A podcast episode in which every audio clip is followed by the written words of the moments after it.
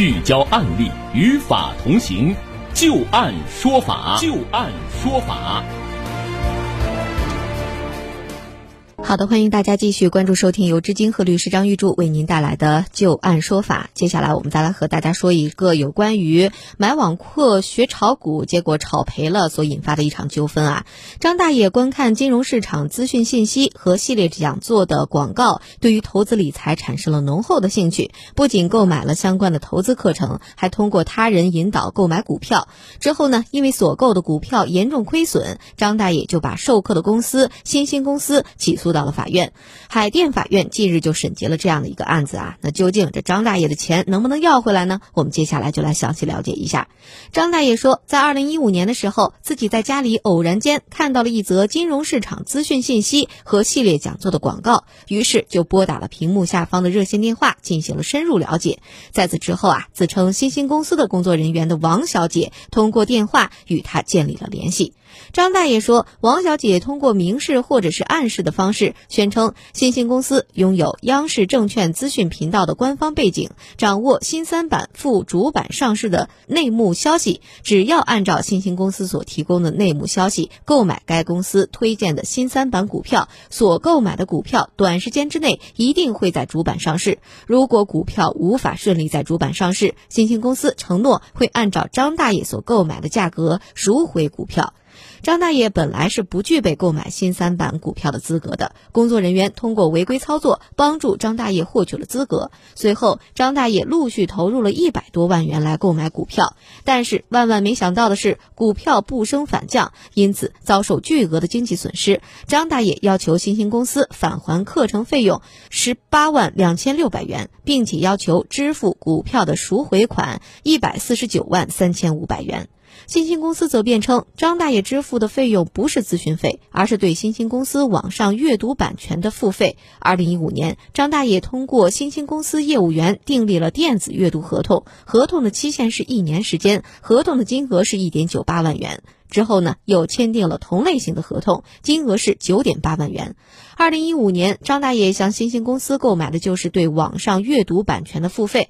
二零一六年二月份，张大爷找到了新兴公司，认为自己炒股亏损很多，上课没有达到自己的预期，要求公司要退费。二零一六年二月十七号，新兴公司退还了张大爷四点九万元。之后长达两年的时间，张大爷都没有起诉，现在又起诉要求退款，违背诚实信用原则。新兴公司还表示啊，张大爷所说的自己购买了新三板股票等业务，新兴公司并没有参与其中。张大爷所称的王小姐也并不是新兴公司的员工，王小姐的行为是她的个人行为，应当由她来承担相应的责任。张大爷提交的微信聊天截图仅仅是聊天记录的一部分，不能够说明其购买股票的事情和新兴公司存在着任何关联。张大爷向其他人打了款、订立合同等情况，新兴公司均不知情，也与公司无关。法院经过审理之后认为，本案的争议焦点就在于张大爷购买股票的行为以及购买股票的方式与新兴公司之间的关系，还有就是王小姐是否代表新兴公司履行职务行为销售相关的股票。张大爷所提交的微信聊天记录等证据都不足以证明王小姐和新兴公司之间的关系，而对于新兴公司所承诺的按照张大爷购买价格赎回股票，新兴公司通过违规操作帮张大爷获取资格，又是张大爷购买特定股票等主张，张大爷全部都没有提供相应的证据。因为新兴公司主张他们向张大爷收费是为张大爷提供网上资讯的阅读服务的费用，同时。其认可收到张大爷二零一七年八月三号所支付的三万元，但是没有能够提供证据证明自己已经向张大爷提供了网上阅读的服务，因此张大爷要求其退还该部分的费用，有事实和法律的依据。法院最终是予以了支持。张大爷因为购买股票支出了一百多万元，其要求新兴公司支付这笔款项缺乏事实和法律依据，最终法院没有支持这一部分。张大爷要求新兴公司。支付的公证费缺乏相应的合同依据，法院也不予支持。最终，法院作出了一个判决结果啊，就是，呃，判决新兴公司返还张大爷网上资讯阅读服务费用三万元，但购买股票的损失需要他自行承担。我们利用最后的时间，大概一两分钟的时间啊，听一听张玉柱律师对于这个案子的分析和点评。张大爷说的百分之百是真的。嗯，对我们听下来感觉也是。啊，为什么呢？你看你违规给人开账户去了，是吧？你凭什么违规去给给去给他开账户呢？是吧？你一个股票讲座，你收几十万、十几万的股票讲座，你那个信息值什么？民法典颁布了，听我们听听课，一千八百多条，完了才收两千块钱，你收十几万，凭什么呢？对，是吧？你你有什么能耐？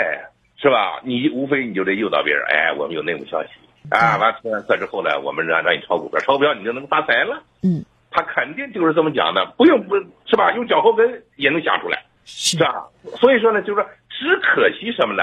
老头是没有证据，对，是吧？他微信上提供的那一点点的证据，不足以证明很多事情。对，你说这个老头回过头来说，老头为什么会上当呢？是不是？他不相信公平和正义，因为社会当中呢存在一些不正常的现象，结果呢，股票公司就利用社会的存在不不不正常的现象，把它无限放大，使得他呢想通过这种不正常的手段攫取更高的利益，贪心是吧？造成了他最后上当受骗。那张律师，你给大家提个醒吧，像遇到这种情况，尤其涉及到上课呀，像这种，我们怎么来留证据呢？这证据怎么能够留全，以备不时之需呢？第一。你把他的招生简章什么东西，你你都你都拿上。嗯。那个东西呢，他往往不写违规的东西。嗯。第二呢，违规在哪哈呢？违规就违就违规在哪哈呢？在这个具体的推销人员。对对。你可以给他录音录像。嗯。完了，你可以加他微信，在微信里边跟他聊天，予以确认，是吧？对，也就是说，然后呢，你在真的时候在具体操作的时候，是吧？你还可以给他留存相应的录音录像证据。嗯。也就是说，他所有承诺的这些东西，你一定要有证据保存下来，否则的话，这些就是空口无凭。到时候法院你拿不出来证据，他是不会给你认定。你你这个官司显然也是打不赢的，是吧？对，其实我们说的这个也等于是白说。是，为什么呢？说你要一个人，你有这种理智，他就不会上这个课，不会上这个当了。对对，嗯。